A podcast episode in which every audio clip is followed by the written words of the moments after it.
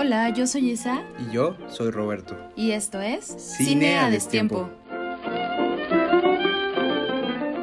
¿Por qué sigues en esta casa, Joseph? Hola, bienvenidos a Cine a Destiempo. En este episodio vamos a hablar de una película canadiense llamada The Changeling, un film que ocupa el número 10 en el top de 1980. John es un famoso compositor que acaba de perder a su familia de una manera trágica y trata de superarlo marchándose a vivir desde Nueva York a una casa apacible y solitaria en Seattle. Sin embargo, al poco tiempo de instalarse empiezan a suceder cosas extrañas, hasta que un día descubre una habitación secreta ubicada al final de la escalera. The Changeling, o como se llamó en España, al final de la escalera, o como se llamó en Hispanoamérica, el intermediario del diablo, que realmente no entiendo por qué se llamó así, porque no tiene nada que ver, pero pues bueno, tal vez fue como este... Las traducciones muy raras. Ajá, que normalmente es como de los españoles, los que ponen nombres feos. Pero en este caso, pues al final de la escalera también funciona. Sí, ese sí queda, queda muy bien, pero el del intermediario del diablo sí se me hace algo que actualmente los españoles le pondrían. Y siento que no tiene mucha relevancia. Sí, no, no tiene, no, nada, nada, nada que ver. Pero bueno, ahorita veremos por qué. Ok. Es una película dirigida por Peter Medak, que de hecho no tiene muchas películas. Y pues de una manera extraña, Peter Medak, creo que este fue su, su único trabajo como, como muy, muy relevante. De en más, creo que solo tiene dos, dos películas o algo así. Bueno, sí tiene tal vez un poquito más, pero creo que rescatables solo son dos y no fueron tan relevantes. Pero hay que mencionar que te acuerdas de el capítulo de Breaking Bad donde sale eh, los junkies y el bebé. Sí.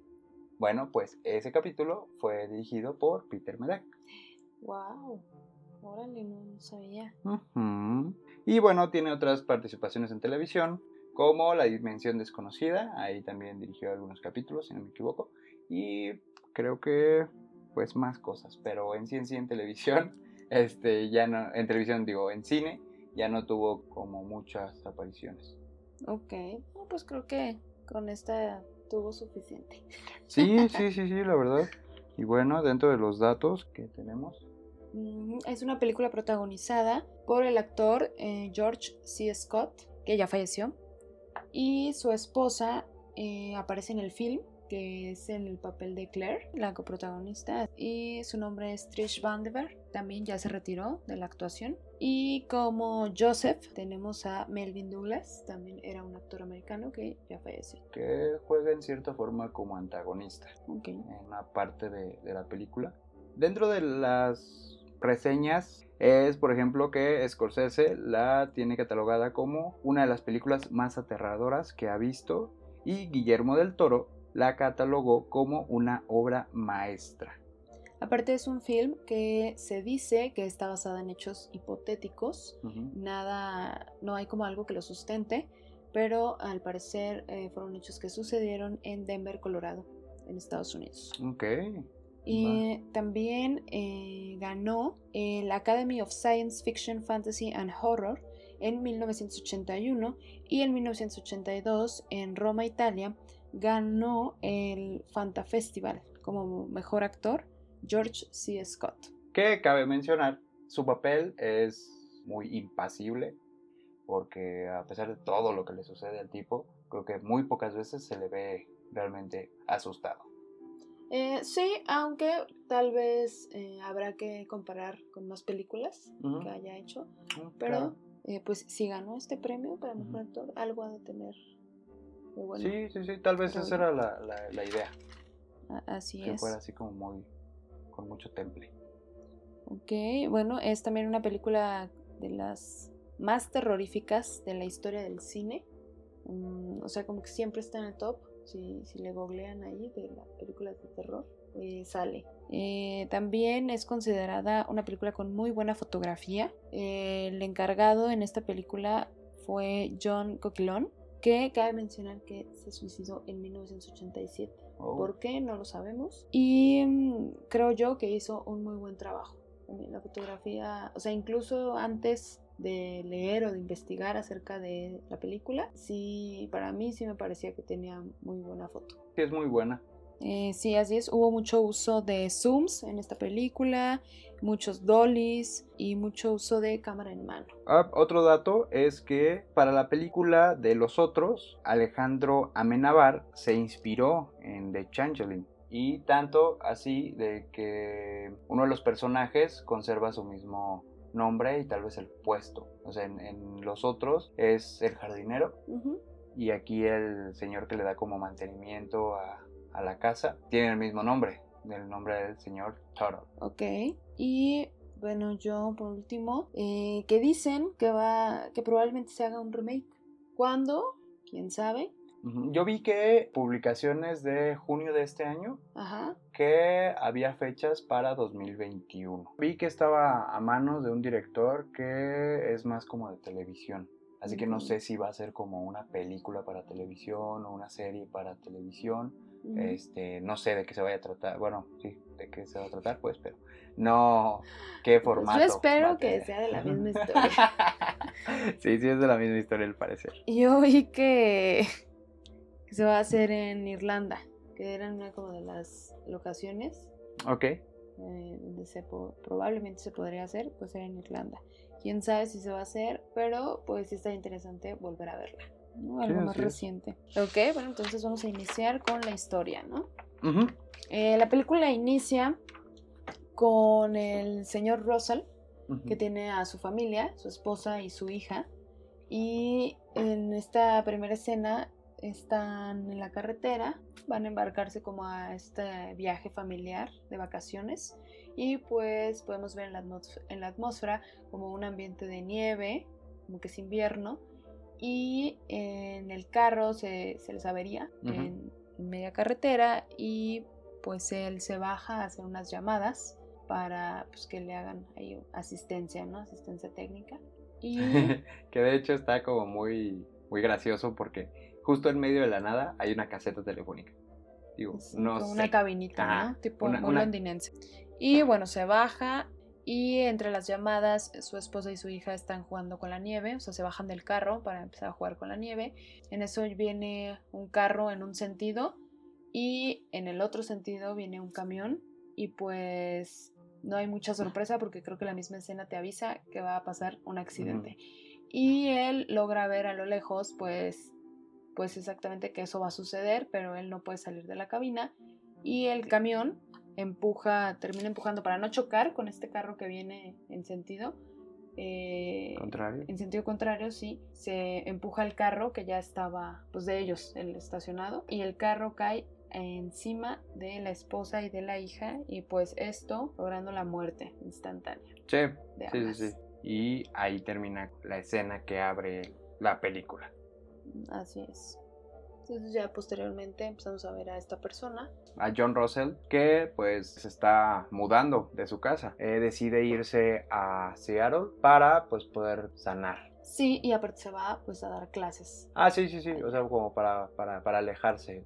Ahora, hay algo importante ahí porque mientras están moviendo las cosas mientras le están ayudando a... Con la mudanza. Con la mudanza, se cae por ahí una pelota y que es la pelota de su hija, ¿no? Eh, a lo largo de la cinta se ven escenas donde él está recordando a su familia y se ve que pues obviamente está sufriendo la pérdida de, de, su hija ajá, y de su esposa. Sí, aparte esta pelota eh, más adelante jugará un papel importante entonces, pues esta pelota se la lleva a Seattle y ya una vez que llega, se encuentra con unos amigos que le dicen que pues si quiere se puede quedar ahí con ellos, pero él dice que su idea es eh, rentar, necesita ese tiempo a solas, como parte de su luto, entonces eh, pues dice que no, muchas gracias, yo voy a rentar algo modesto y por modesto nos referimos a una mansión. Así, a algo nada modesto, es muy evidente que él tiene varo, ¿no? O sea, es un compositor famoso y se da a entender también de que sus composiciones llegan a, orquestas. Así es. Entonces, pues tiene lana para rentar una mansión. Aquí es donde aparece Claire. Así es, que es el papel que les mencionaba que lo hace su esposa en la vida real. Ajá, lo hizo. Lo hizo su esposa en la vida real. Y pues aquí la conoce y ella es quien le enseña la, la casa, que pues es una casa gigante en renta y bastante abandonada, porque llega y la tiene que limpiar. Sí, sí, sí, o sea, como que tiene mucho tiempo sola y pues también está semiamueblada, pero un semiamueblado de ricos, porque pues tiene hasta un piano. Tiene todo. Ajá, tiene como su refri, su estufa y su piano, ¿no? Sí, lo vital. Y pues ya este se queda con la casa, le dice que sí, sí la toma. Ahí sale también el personaje del eh, Mr. Turtle, este, que va a ser la persona de mantenimiento. Y ya solo van a estar ellos dos, o sea, pero realmente él va a vivir ahí solo. De ahí pues ya se ve un poquito de, su vida, de cómo es que es una persona aclamada en, este ámbito musical, ah, porque cuando va a dar clases, eh, supuestamente su clase es como para 20 personas, una cosa así. Cuando llega al anfiteatro donde, están, donde va a dar su primer clase, pues está saturado, ¿no? De toda la gente que quiere ver. Pasa otra escena donde ya está en un teatro donde se está como haciendo una recaudación de fondos para una, ah, sí, para la orquesta. Para una orquesta. Y ahí vemos a Claire, a la mamá de Claire. Y ahí entra otro personaje importante que es el senador, que se llama Joseph. Joseph Carmichael. Em, y bueno, pues ahí está en la fiesta y la mamá de Claire eh, pues le pregunta que qué tal la casa, ¿no? Y él dice que todo bien, bastante grande, pero que está a gusto en la casa. Para esto Claire también trabaja en como la sociedad histórica o algo así, un grupo de, de que es los que tienen en propiedad la casa, en realidad algo que se comenta en algún momento es que la casa iba a ser un museo, pero pues al final... El senador la compra. Y posterior a la fiesta, eh, pues regresa a la casa y es cuando eh, empiezan a aparecer ciertos eh, sucesos paranormales. Ajá, que aquí todo es como muy sutil. Hay, hay por ejemplo, la primera escena, si no me equivoco, es la del piano que es cuando está como practicando con el piano de la casa y toca una tecla que no emite ningún sonido, como que pues está descompuesta. Entonces en ese momento el señor Turtle aparece y le dice que lo acompañe a, algo que le entregaba, ¿no?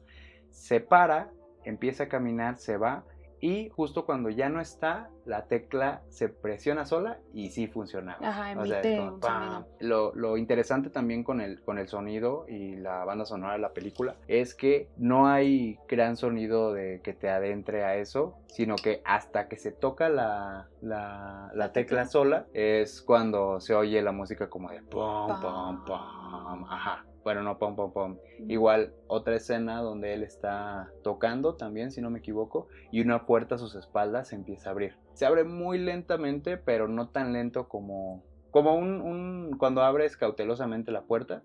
Y si te esperas a lo mejor que aparezca alguien, pero se abre totalmente y no, hay nadie. Y cabe aclarar que ahí no hay música como de suspenso ni nada, simplemente sigue en el fondo la música de él tocando el piano. Ajá. En el momento en el que él se da cuenta que la puerta se abrió es cuando ¡paz! aparece la música.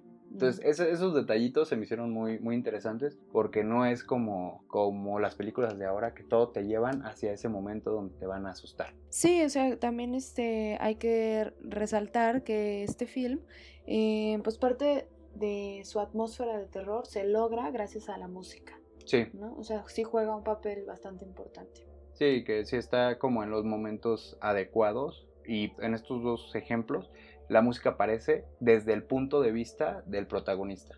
O sea, cuando él se da cuenta de que la puerta está abierta, aparece la música.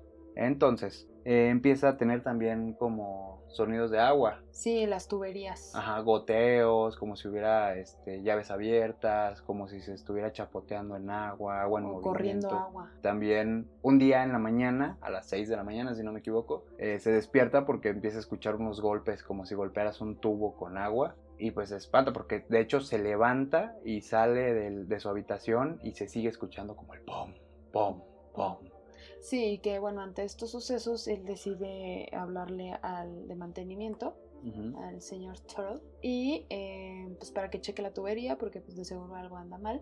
Y pues ahí le dice es normal pues es una casa vieja o sea sí la checa pero también le dice que tal vez es parte de pues ya de la casa no como es pues, personalidad de las casas viejas que hagan ruidos extraños. Exacto. Y pues bueno eso de alguna manera lo deja eh, digamos un poco tranquilo pero pues los fenómenos no dejan de suceder.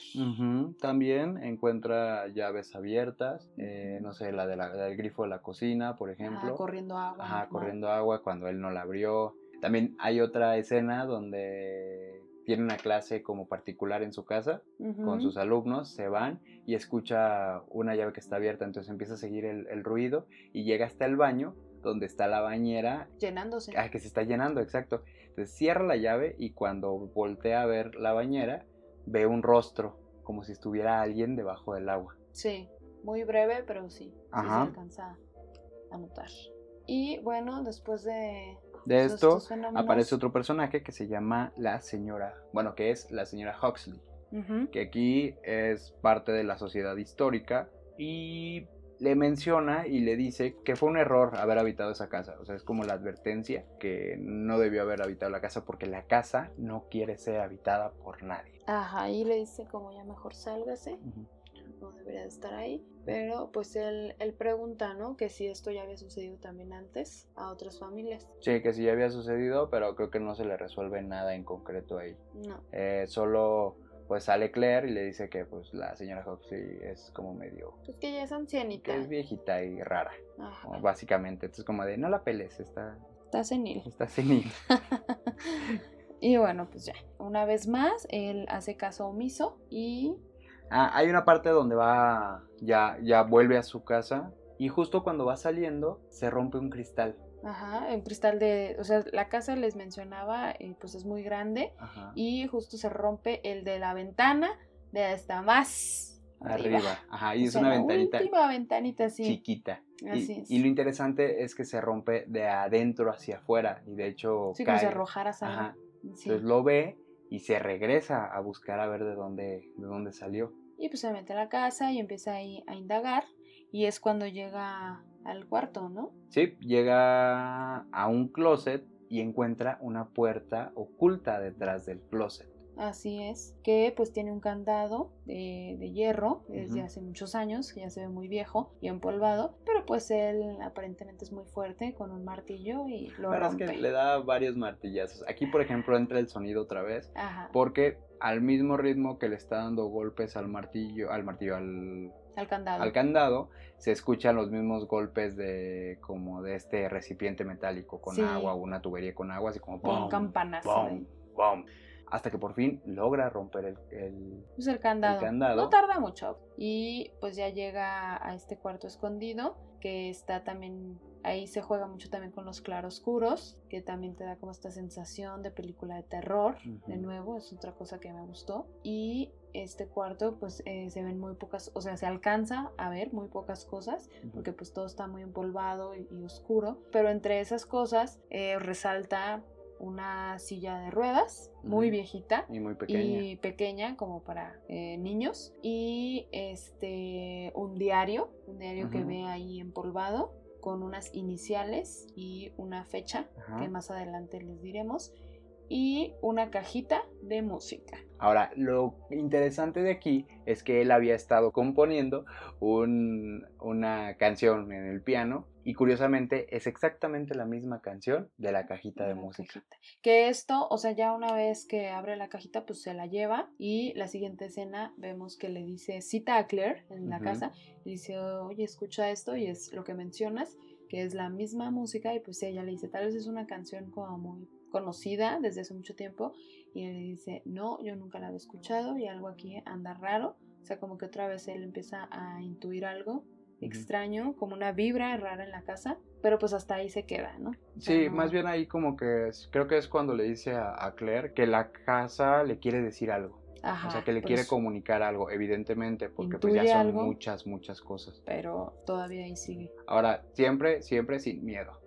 Este señor es respetable porque yo creo que cualquier persona ya se hubiera hecho en sus calzoncitos. Volvemos a lo que te digo, si ya perdiste a tu familia, pues ya, o sea, qué cosa va a ser peor. Pero bueno, o sea, es que también el hecho de que mencionemos que esta persona pues no tiene miedo o no tiene expresiones faciales o algo así, eh, bueno, yo al menos no quiero dar a entender que, que es falsa la... Ah, o sea, no, que no, se no. vea como Ah. demasiado falsa la actuación o ese tipo de cosas, no, o sea, creo que es parte de la personalidad tal sí, vez sí. de este personaje. Entonces, sí lo vemos tal vez con muy poca eh, Reacción re- ajá, muy pocas reacciones tal vez, pero eh, creo que hace buen trabajo. Sí, sí, sí, sí, está, está bastante bien. Incluso hay una parte donde se ve que está como llorando porque sale a pasear y se acuerda de su hija y se ve en la madrugada que como que aparentemente no durmió muy bien y que está llorando por su hija. Y justo en ese momento le interrumpen con los golpes otra vez. Los golpes del pom, pom, pom.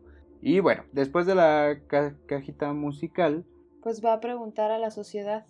Ah, va a investigar, sí es cierto. Aquí es donde como siente que, que la casa o lo que quiera que esté ahí eh, le está comunicando algo, como que se empieza a inmiscuir y a investigar a fondo acerca de quién vivió antes y de quién era este, este cuaderno que encontró, porque pues básicamente es la única pista que tiene. Sí, sí, ya mencionaste que ya está otra vez con la señora Huxley Ajá. y eh, empiezan como a buscar documentación. eh, empiezan a, a buscar información y resulta que no existe el documento, los documentos de 1900. Ah, sí, así es. 1909, que, Que es la fecha que tiene el diario. Ajá, entonces, eh, pues ya después como que se van a una biblioteca o algo así en los registros históricos, encuentran notas de periódicos donde se da a conocer que coincide con las iniciales del cuaderno que pertenecía a una niña llamada Cora Barnard, hija de, un- de- Del doctor Barnard. del doctor Barnard. Pues no sé cómo se llame, pero el doctor Barnard. Bueno, lo curioso aquí es que la hija, la niña Claire, no, no es cierto, la niña Claire, la, No, la niña Claire es Cora. la señora.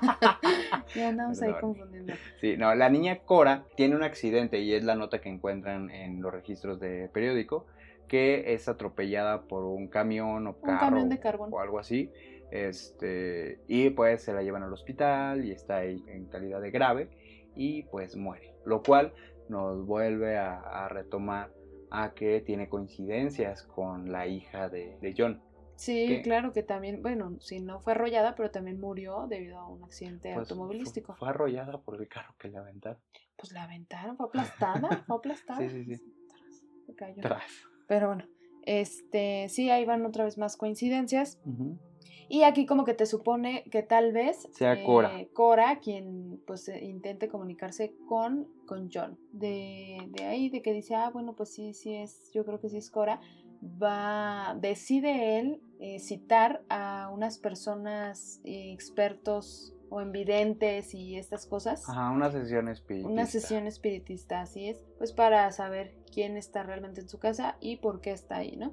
Y pues ya lo cita y están ahí eh, pues la mamá de Claire, Claire, que quién ajá. sabe qué estaba haciendo ahí. Pues la es que verdad, como que la lleva. así de- Ajá, sí, la Y- señora. Pero de hecho es muy importante. Porque la única, aquí No. sí digo, o sea, es una sesión espiritista y pasan cosas este, paranormales. Y la única que está así pegada a su respaldo y evidentemente asustada es la mamá de Claire. Todos los demás solo dicen.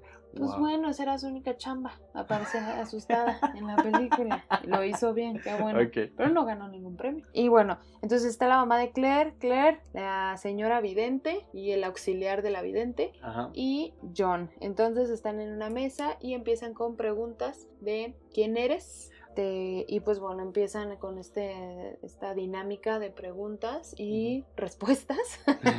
como en juego. alguna ese, manera. En juego de mesa. sí, y empieza como de quién eres, este, eres tú, eh, Cora. Cora, y pues le responde que no, Ajá. que no es Ahora, la forma de responderle es. Tiene unas hojas. Escribiendo en grandes las hojas. ajá, y la señora está escribiendo mientras habla, pero así como garabatos.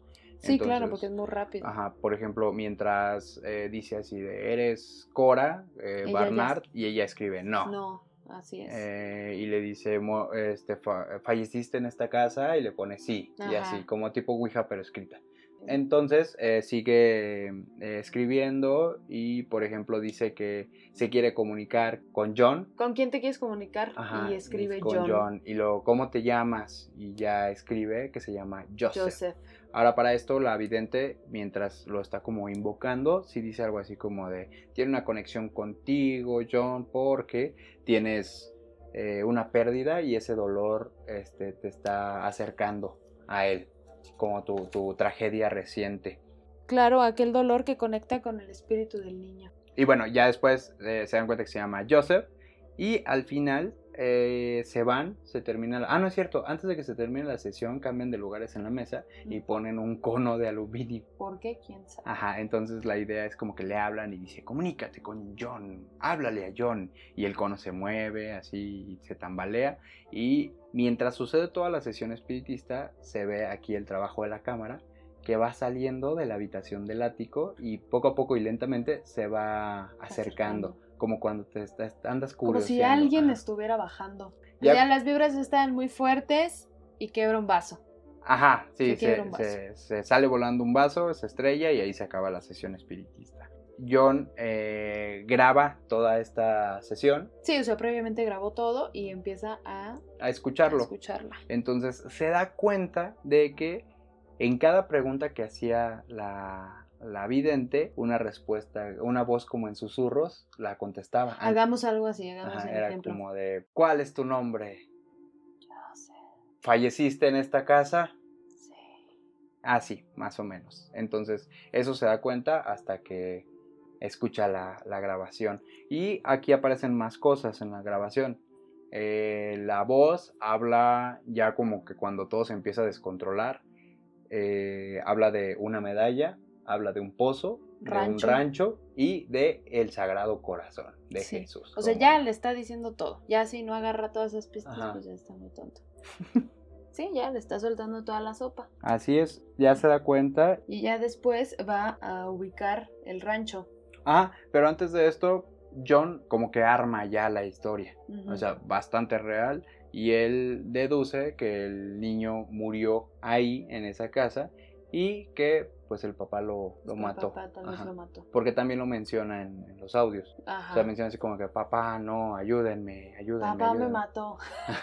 sí, me, mató mi papá.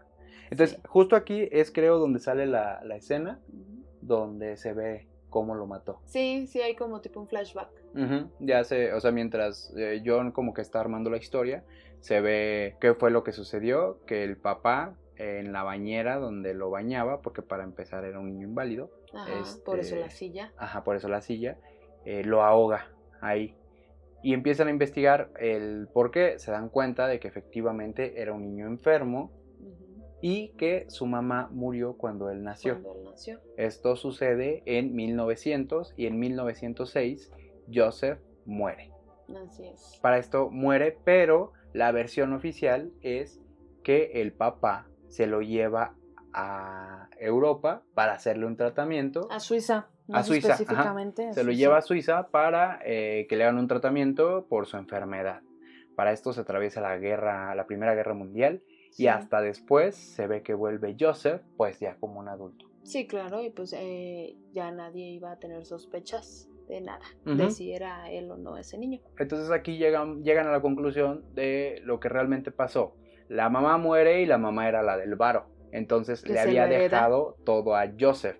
El tema es de que como Joseph era un niño que pues aparentemente iba a morir muy joven, no iba a alcanzar a tener edad para manejar el dinero y si Joseph moría, el dinero iba a parar a una beneficencia tal vez o algo así. El chiste es que al papá no le había dejado nada. Y no le agradó mucho esa idea, así que dijo, pues el dinero yo lo necesito, a costa de qué, de lo que sea, y pues por eso le dio mate a su hijo. Sí, decidió matar a su hijo para conservar su lana y su vida de comodidades y casas con piano. Así es. Y pues bueno, ya deducen esto, pues, lo que sucedió, y em, va en búsqueda del, rancho, como les comentaba. Ajá, porque de ahí deduce que pues el, el rancho es donde debe de estar enterrado pues va y busca entre los, eh, pues no sé qué sea, como los, ¿qué es, eso? Como en presidencia, donde tienen esas cosas. Los registros históricos de construcción son como ah, anaqueles, donde cada que cierto tiempo se hace un plano de la ciudad y se va como, como que se registra y se ve cómo va cambiando la ciudad a lo largo del tiempo. Ah, y ahí se puede ver que en unos registros se veía que estaba un pozo. Ajá, dentro del rancho de la propiedad. después, en otros años más adelante, como ya no está, ya no está ese pozo. Eh, y, pero que ahora en esa propiedad pues ya se, hizo una casa, ¿no? Entonces va a la casa y pues ya está habitada obviamente por, por alguien, por una señora y una niña. Y pues eh, para esto ya les explicó previamente por teléfono a la mamá de que, oye, quiero ir por esto, por esto, por lo otro, que no se ve en la película, pero se debe entender. Y ya cuando llega, pues la señora le dice que solo le permitió entrar a la casa porque justo el día que él experimentó también estos fenómenos paranormales, su hija tuvo muchísimas pesadillas y que aparte ella le decía que veía a un niño como queriendo salir del suelo. Entonces, pues esto fue como muy, duro para la niña de ver. Y pues que probablemente en esa habitación es donde esté el, pozo. Aquí pasa algo pues muy gracioso porque justo están platicando y como que la señora dice, ahora me vas a decir que quieres abrir el piso del cuarto de mi hija. Y pues no, no te pues lo voy a permitir, le dice, ¿no? Muchas gracias. pues no, o sea, déjame pensarlo, pero es un evidente no.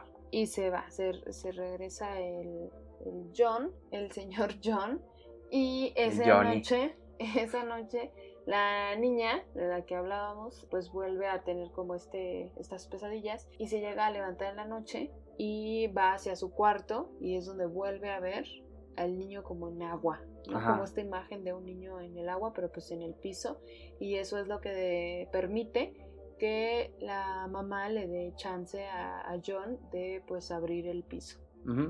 Cuando abren el, piso, pues ya se ve entre, creo que su sobrino o su hijo más grande de la señora y John. Eh, ya tienen acceso, eh, siguen excavando, buscando en el pozo, que realmente no era tanta profundidad, a lo mejor unos dos metros. Y pues John encuentra el esqueleto de un niño. Sí, una manita. Y deciden llamar a la policía. Así es. Entonces llega la policía y ahí todo se vuelve un poquito en contra de él porque pues eh, se da a entender que pues por una voz o por unos indicios paranormales él pues supo que había un cadáver ahí. Entonces pues realmente no tenía tanta credibilidad y por eso es que no decide no hacer tanto revuelo porque a pesar de que Claire le dice que es la prueba que necesitan, él dice, no, pues no, no podemos hacer nada porque pues nadie me, va a creer. Y a nadie le consta y no hay pruebas de que realmente sea él. Pero aquí todavía está el dato de la medalla que se menciona en el audio.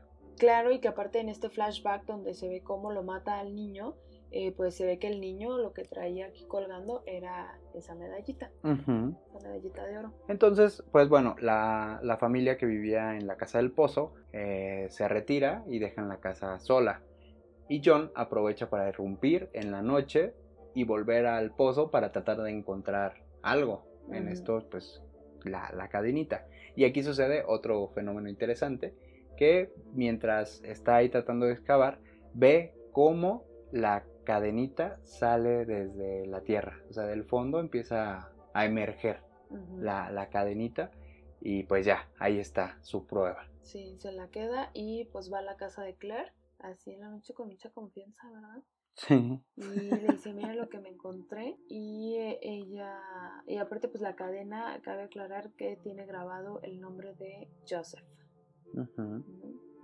Ahora, algo que se nos, que se nos olvidó mencionar y que aquí pues ya, ya queda es que en la historia que arma John, eh, la mención del Sagrado Corazón era un orfanato que estaba ahí en la ciudad. Entonces, en realidad sí se lleva un niño a Europa, a Suiza, para tratarlo, entre comillas, pero al que se lleva es a un niño del orfanato. No a su hijo. No a su hijo, porque a su hijo lo mata, lo entierra en el pozo y él se lleva a un niño del orfanato para después regresar con él y pues quién iba a sospechar cuando ya era adulto.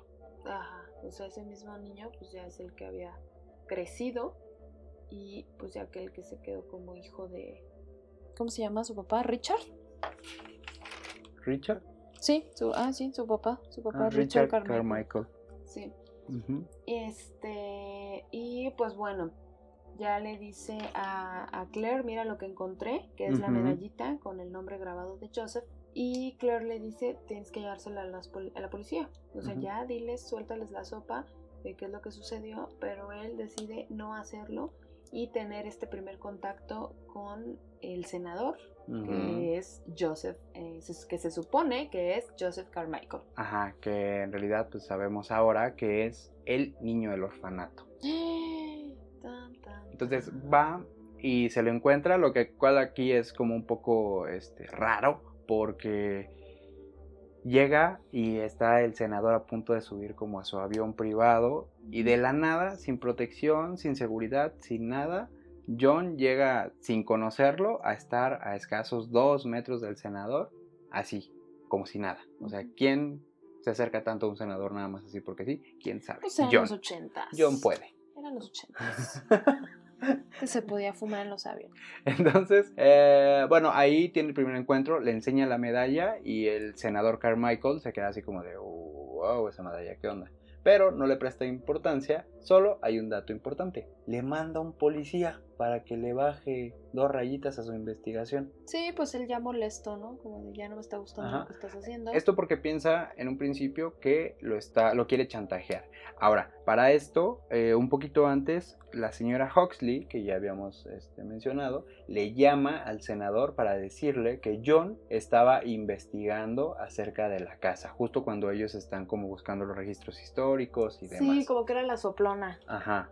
Como que ella sabía, sabía que había algo raro ahí. Entonces es cuando el senador decide mandarle a un policía.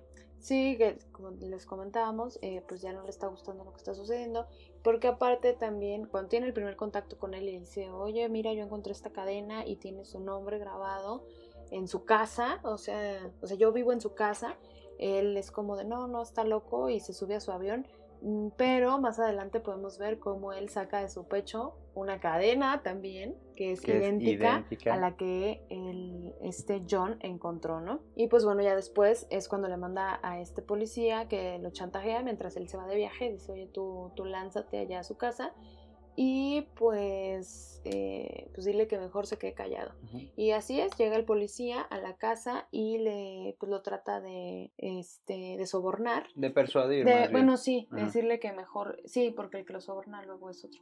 Eh, le dice que, que sí, que mejor guarde silencio, que es lo que le conviene, y que si no habrá consecuencias. Y cabe aclarar que en esta escena también vemos a Claire, que también estaba ahí en la Sí, casa. llega o para llega. quejarse con o desahogarse con John. Sí, y bueno, ya los dos se van al mismo tiempo, pero Sí, pues... pero para esto también el senador hace que corran a Claire de su trabajo. Sí, de la sociedad la Ajá. sacan. La sacan de la sociedad sin darle ninguna razón ni nada, simplemente pf, estás despedida. Entonces a eso llega. Claro que ya todos sabemos que pues la corrieron porque te- era un contacto muy cercano a John. John. Entonces no les convenía tampoco ya. O sea, no le podían prohibir su amistad, pero pues sí la podían correr. Y bueno, ya entonces en esta escena donde el policía lo, lo va a persuadir, eh, se van de la casa, Claire por su lado y este policía por el suyo. Y bueno, John eh, se queda solo en la casa, empieza a caminar y se queda viendo eh, como a un espejo. Entonces de repente el espejo explota y justo se ve la escena donde el policía está muerto. Claire le hace esta llamada y le dice, John, el policía ya se murió. ¿Cómo? ¿Quién sabe? Porque no hay carros alrededor. Y este, pues eh, de cierta manera ya es también algo bueno que haya sucedido porque pues ya no corre este peligro de que habían ido a persuadirlo, ¿no? Este, y claro que cuando explota el, el espejo, pues nada más como que se le clava un pedacito, ¿no? De espejo en el cuello a John pero pues nada grave. Solo es como esta relación que se hace que cuando explota, pues también el parabrisas, de hecho, del policía, de su carro, también tiene como un hoyo enorme. Eh, y como que hay una relación ahí, ¿no? Entre el accidente y lo que sucede en la casa con John. Y pues bueno, entonces ya no hay de qué preocuparse con el policía. Y entonces ah, ahora sí decide, eh, eh, bueno, más bien, no, no decide el, el senador vuelve de su viaje, que es eh, Joseph Carmichael, y se entera que el policía está muerto y entonces ahora sí se ve obligado como a tener esta conversación con John y lo cita a su casa. para decirle así como que ya párale y básicamente le dice cuánto quieres para que ya me dejes en paz. Igual eh, trata de sobornarlo o de darle dinero porque en cierta forma el senador pues no es culpable de la situación, pero se siente obviamente invadido.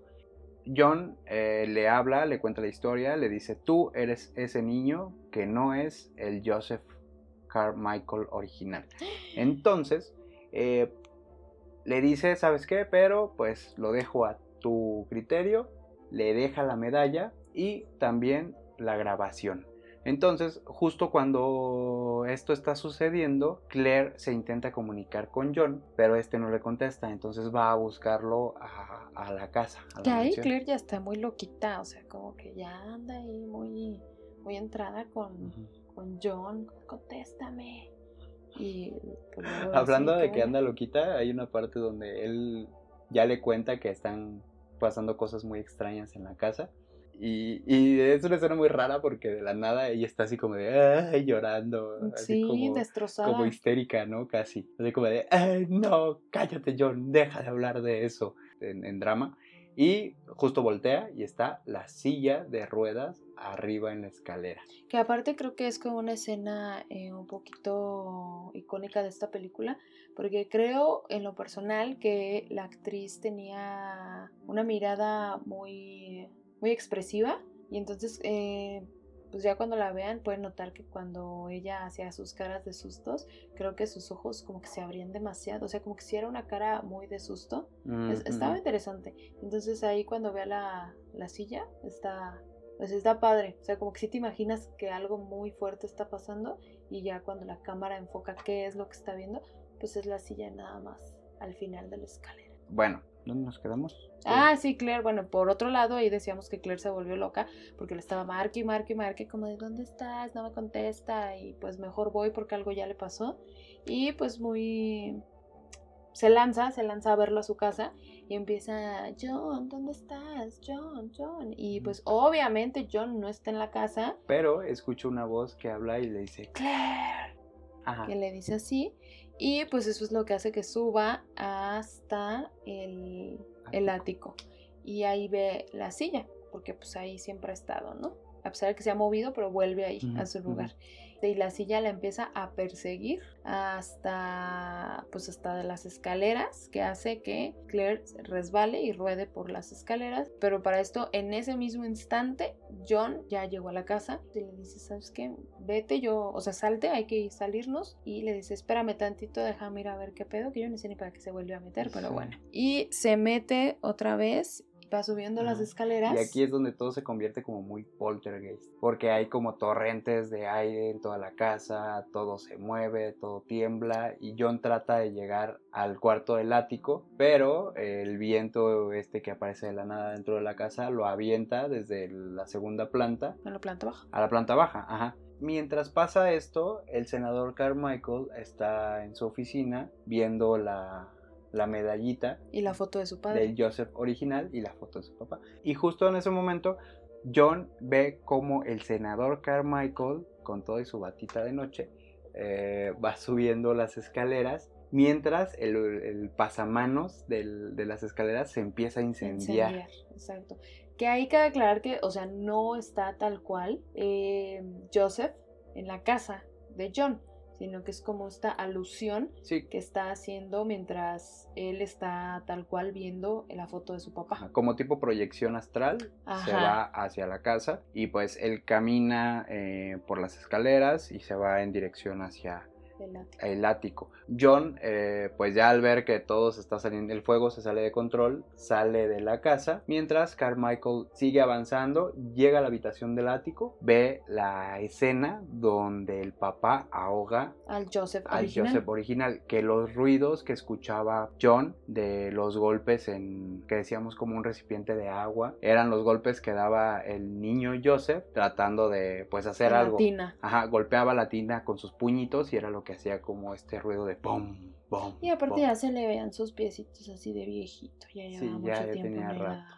Y pues ni los movía porque no podía. No, pues porque aparte él se los está deteniendo. Entonces, justo cuando termina de ver la escena, la habitación explota y al senador le da un infarto. Que ahora sí es ella así en su casa. Ajá, ya ahora sí se ve en su casa que tiene un ataque al corazón y pues se, se muere. Sí, así es, se muere y pues ya después Claire y, o sea, la casa también, la mansión, se quema completamente. Para esto ya Claire y John van a la casa del senador y ahí ellos ya, ahí ya está la ambulancia y todo y ahí ya se dan cuenta que pues falleció el senador. Sí, ya está la fue ahí llevándoselo. Ya estamos llegando al, al final de la película porque ya la siguiente escena es la mansión super quemada, pero sigue intacta la silla de ruedas y la cajita musical que se abre por sí sola y al fondo se pueden oír unas risitas. Unas risitas, ajá, mientras.